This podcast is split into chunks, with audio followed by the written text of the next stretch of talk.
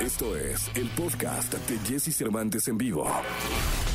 Es momento de que sepas todo lo que pasa en el mundo de la farándula. Estas son las cortas del espectáculo en Jesse Cervantes en vivo. Admiradores de Vicente Fernández han dado muestras creativas de su cariño por el intérprete ranchero, quien desde hace una semana está delicado de salud tras una caída en su natal Guadalajara. Desde la noticia de su hospitalización, sus fanáticos han acudido a la clínica a cantarle, llevarle flores y hasta inmortalizarlo en un mural. Tal es el caso de Roberto Márquez, que viajó desde Texas para emprender un mural inspirado en el charro de Huentitán. Después del éxito de su canción Pareja del Año, Sebastián Yatra sigue sorprendiendo a sus fanáticos. Ahora el colombiano estrenó el tema Delincuente, su nueva colaboración con el reggaetonero puertorriqueño Jay Cortés.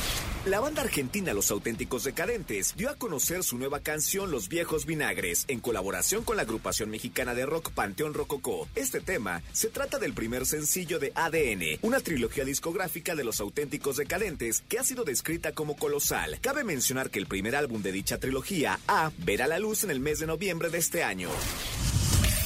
Escucha a Jesse Cervantes de lunes a viernes de 6 a 10 de la mañana por Exa FM.